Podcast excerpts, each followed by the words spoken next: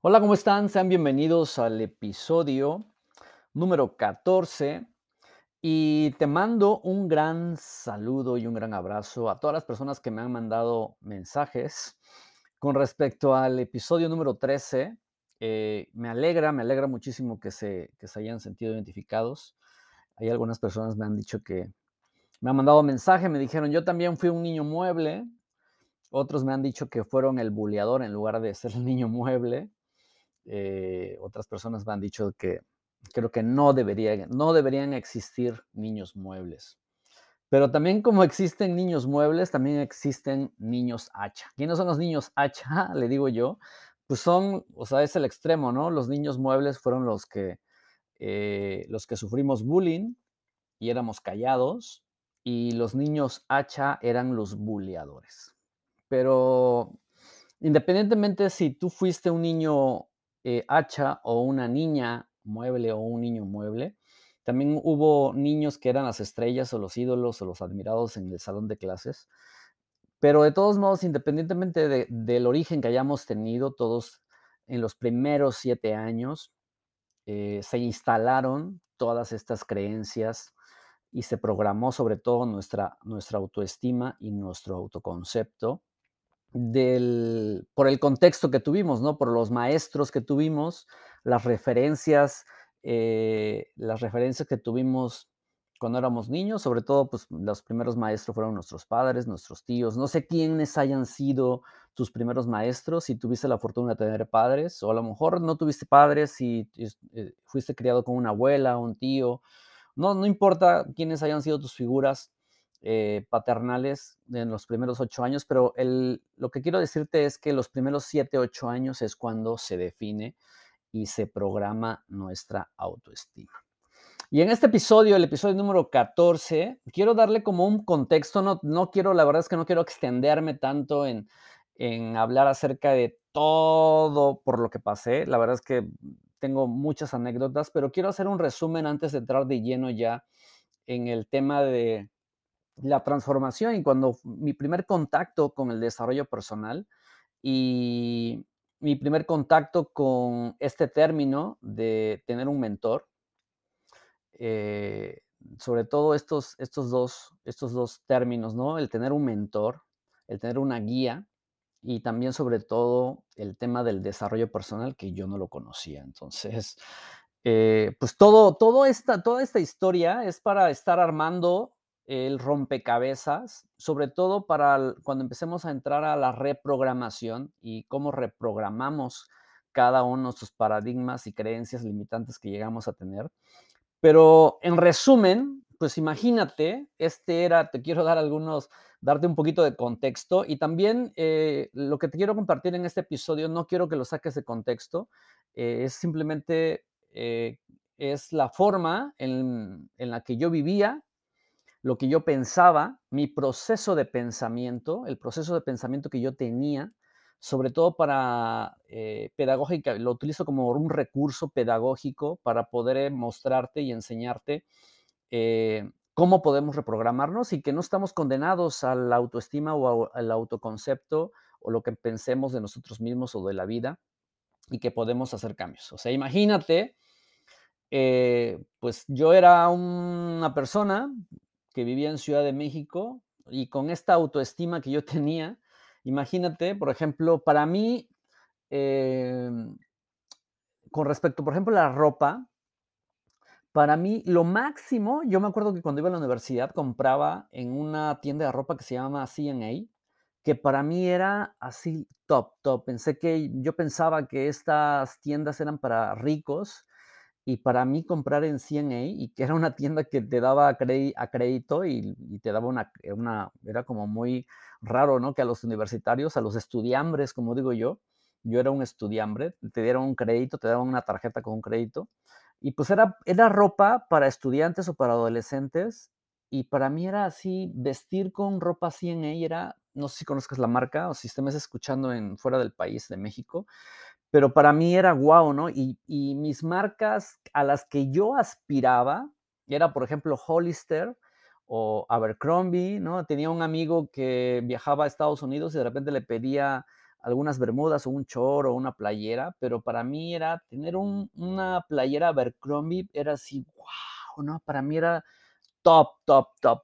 Entonces, y por ejemplo, para cuando yo también vi vivía en Ciudad de México, por ejemplo, eh, para cuando yo salía y comía fuera de casa, para mí, por ejemplo, los Vips, los Vips es un, si me estás escuchando en Estados Unidos, en otro país o en Europa, el Vips es un, es un restaurante, creo que en España, aquí en España hay Vips, pero el Vips es, era, yo creía que los Vips en México eran para ricos, ¿no? Entonces, para mí, el ir a comer o cenar, yo ahorraba dinero para ir a comer, comer a los biscuits de Obregón y para ir a comer a los Vips. ¿no? O sea, esto te lo digo, lo equivalente en Estados Unidos sería como ir a un Waffle House, ¿no?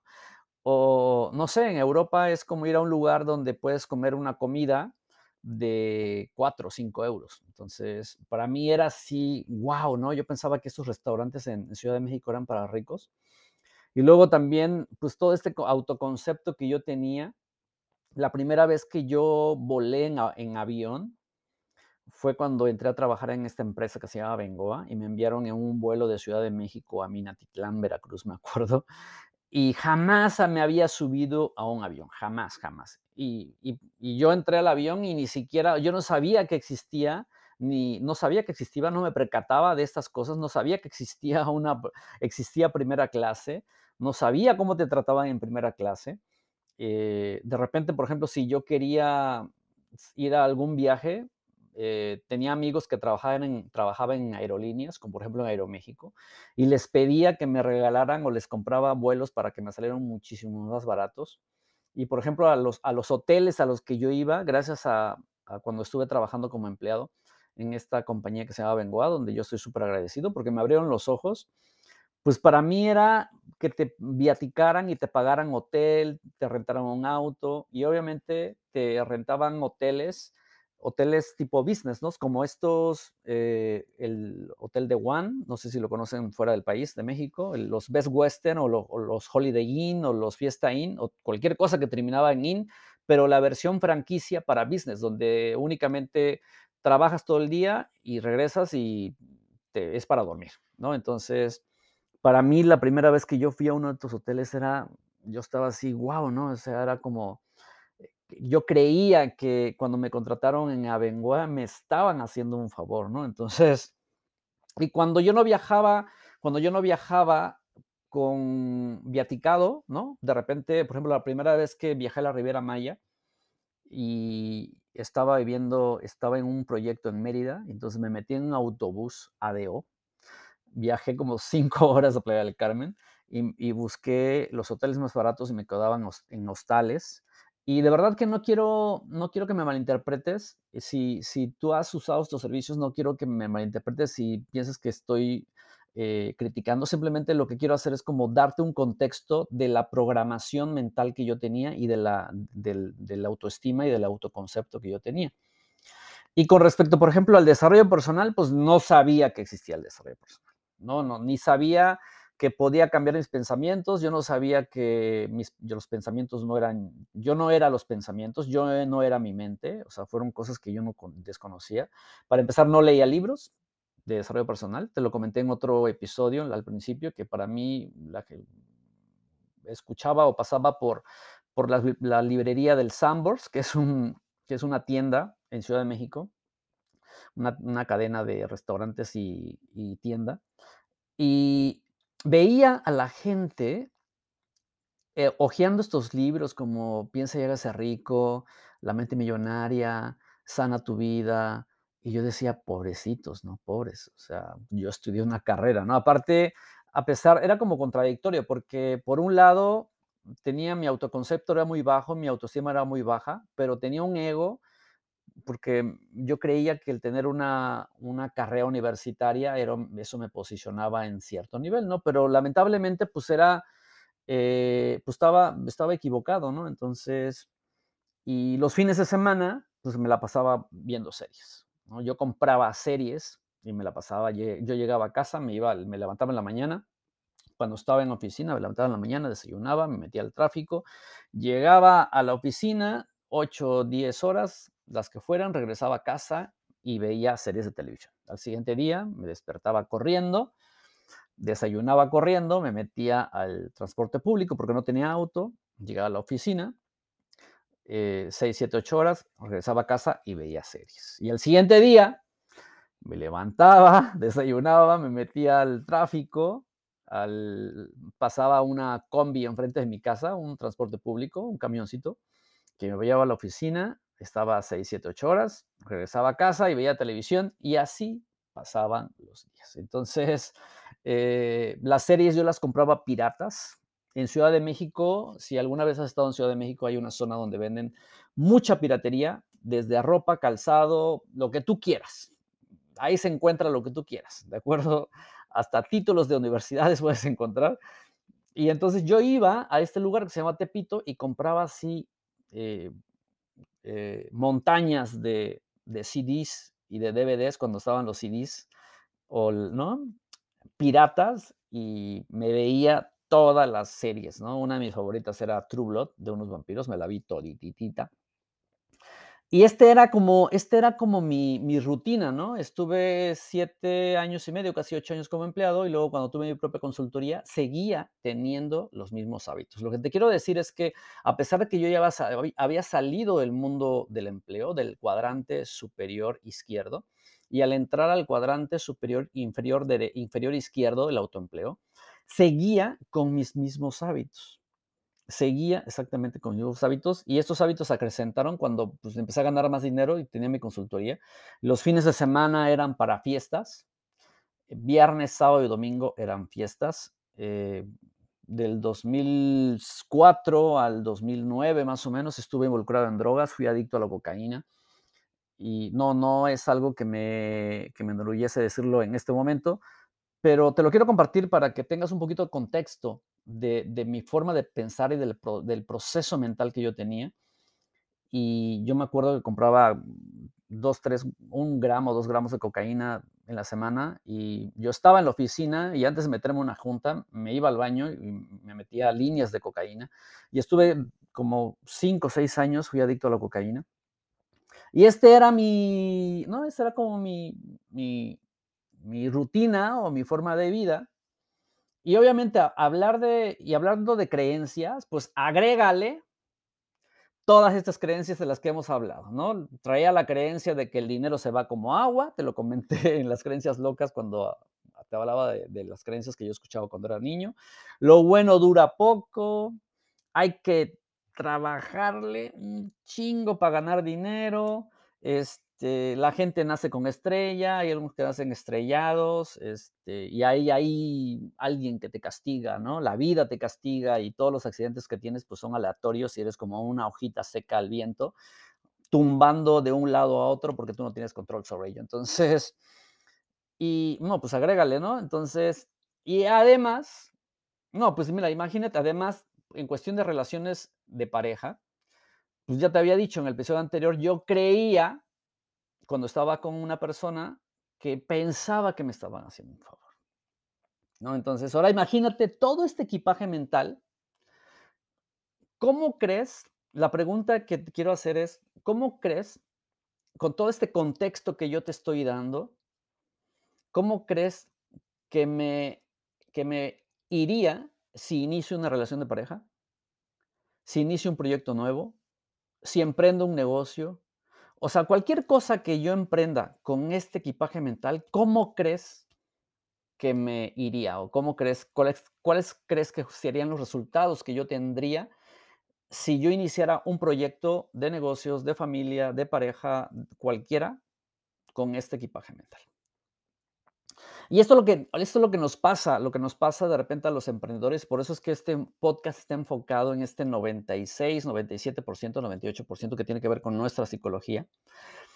Y para acabarla, pues, o sea, de negocios digitales no sabía absolutamente nada de, en, el, en la industria de oil and gas, en la ingeniería, pues obviamente sabía todo de PLCs, escadas, este, desarrollar protocolos de comunicación con equipos, pues sabía bastante, lo único que leí eran los manuales cada vez que llegaba una actualización de algún software. Ah, y además también, este, compraba todo todas mis computadoras que tenía, pues, usaba software pirata, XP pirata, Windows XP, Windows Vista pirata, y siempre estaba buscando como, a ver, me sentía como el muy inteligente al conseguir claves piratas para que yo tuviera programas piratas, ¿no? Todo el Office yo lo tenía pirata.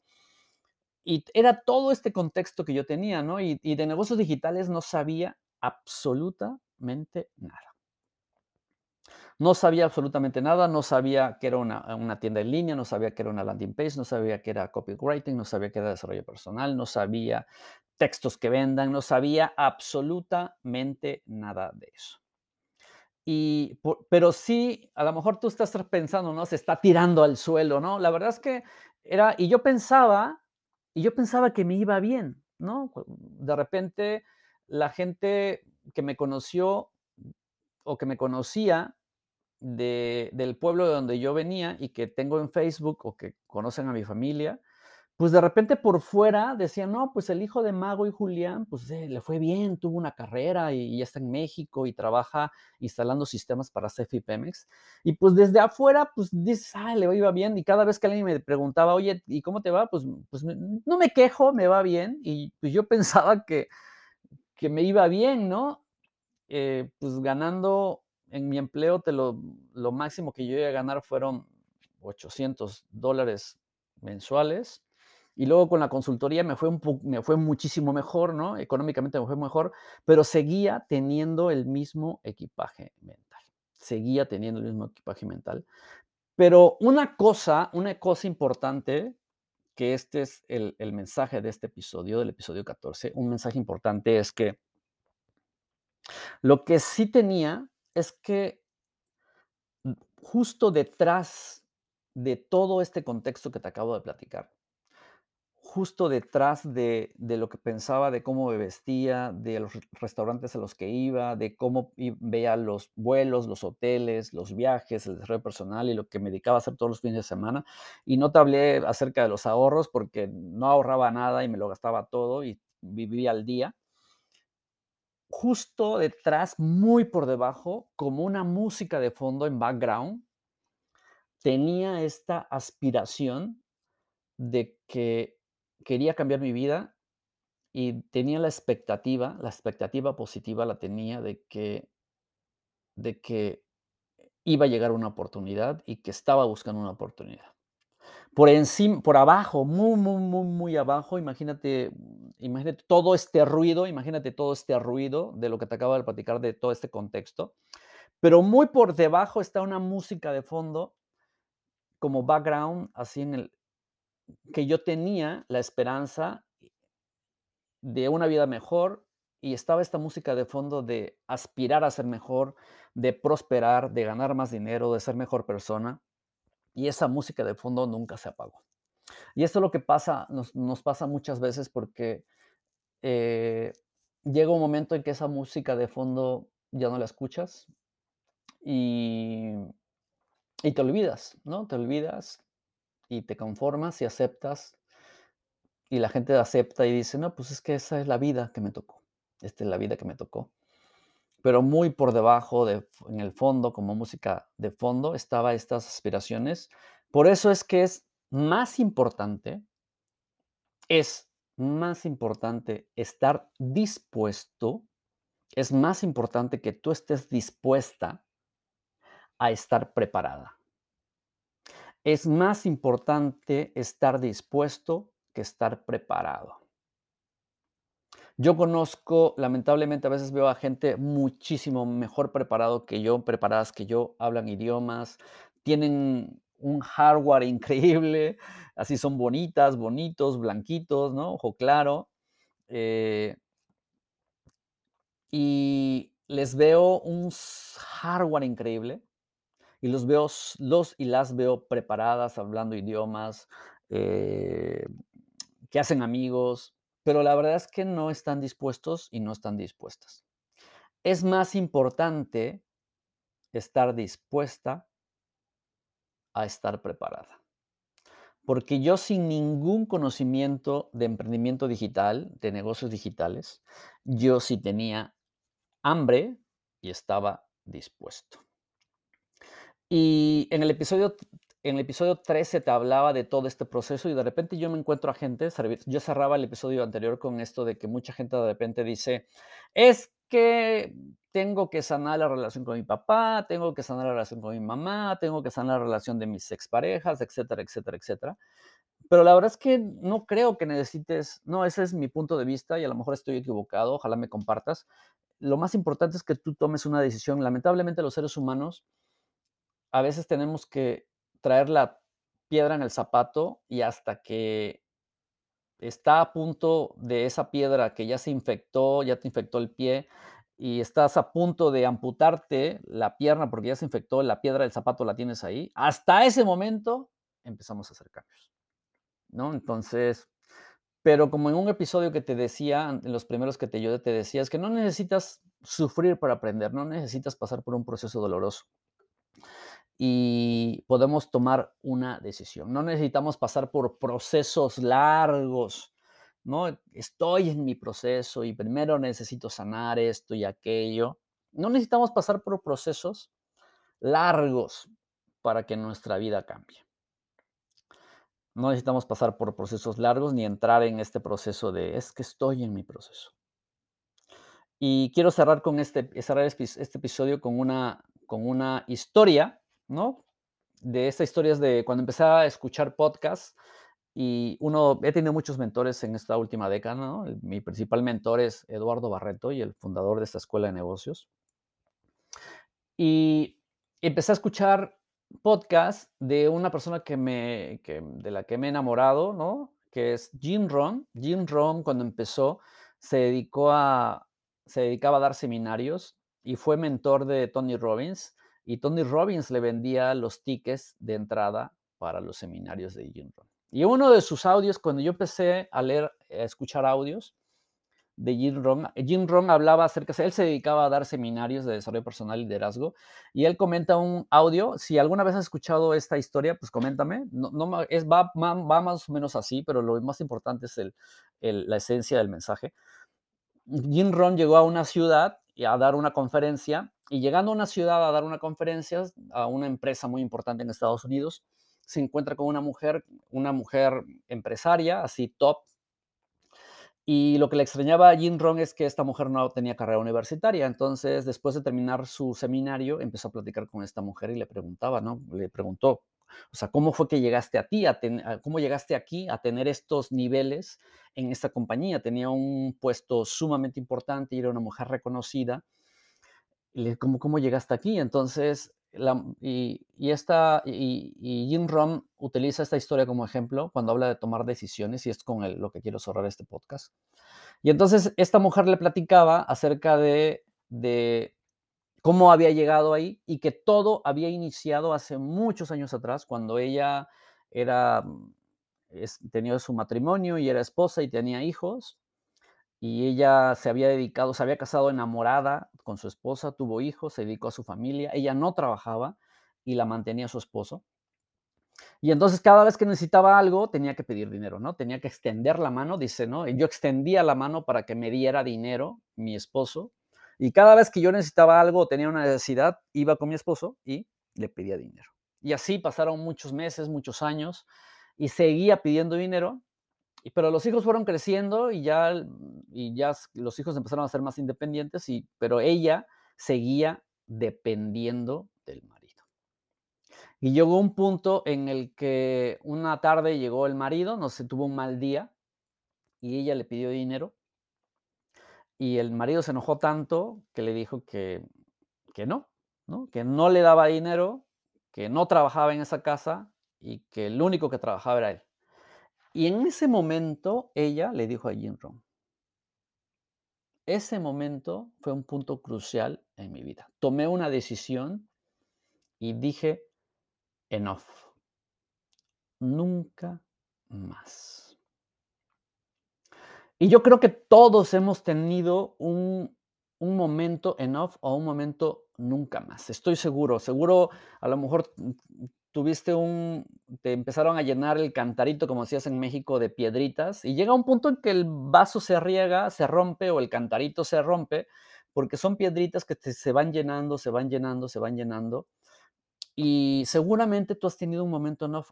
Ojalá pudieras compartirme cuáles han sido tus momentos en off. A lo mejor fue con una pareja, una novia, un novio, un empleo, un papá, una mamá, un vecino, eh, no sé, cualquier momento, o si ya emprendiste, seguramente ya tomaste un momento nunca más. Y no necesariamente tienes que pasar, ¿no? Que se te llene el cantarito de piedritas. A lo mejor a la primera eres una persona que dices nunca más, a la primera, o eres una persona que a lo mejor aguanta, aguanta, aguanta, aguanta. Yo de repente por mucho tiempo me quedaba callado, aguantaba, no decía nada, no decía lo que pensaba. Y llegó un punto todos llegamos a un punto cuando decimos nunca más. Y yo creo que estas decisiones son cruciales, es crucial cuando tú dices nunca más, porque, porque por eso es que es más importante estar dispuesto.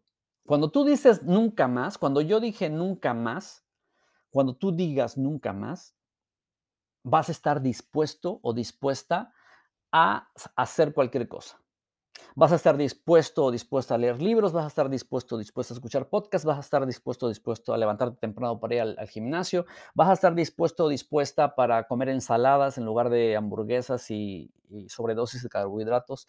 Vas a estar dispuesto y dispuesta a muchísimas cosas. Por eso es mucho más importante estar dispuesto. Es más importante que estés dispuesta que estar preparado. Y cuando tú tomas una decisión, dice Tony Robbins, es como si tú marcaras una línea una línea, dices, pintas una línea y cruzas esa línea y dices, nunca más. Y nunca más vuelves a volver la vista atrás. Y estos nunca más son, son decisiones internas.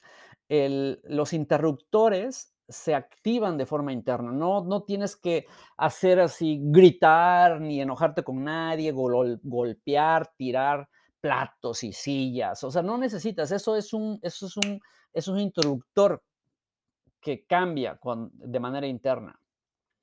Y cuando alguien decide nunca más y cuando toma una decisión de manera interna, los ojos son fuego. Entonces, para esto, las mujeres son expertas. Yo he visto a muchas mujeres, ¿no? Que las mujeres aguantan, aguantan, pero cuando se cortan el cabello o cuando dicen nunca más, aguas varones, porque este, es más fácil, dice un dicho, es más fácil de tener un río crecido que una mujer decidida. Entonces, este es el mensaje de, de este episodio, el episodio número 14. Nunca más. Nunca más. Y cuando tú tomas una decisión, pasas a otra dimensión de estar dispuesto o dispuesta y no importa si estás preparada o preparado. Eso fue lo que a mí me pasó. Y creo que todos hemos llegado, todos los que alguna vez hemos tenido algún logro, el que sea, que busquemos algún logro en nuestras vidas, hemos pasado por esto. Entonces, este es el mensaje. Enough.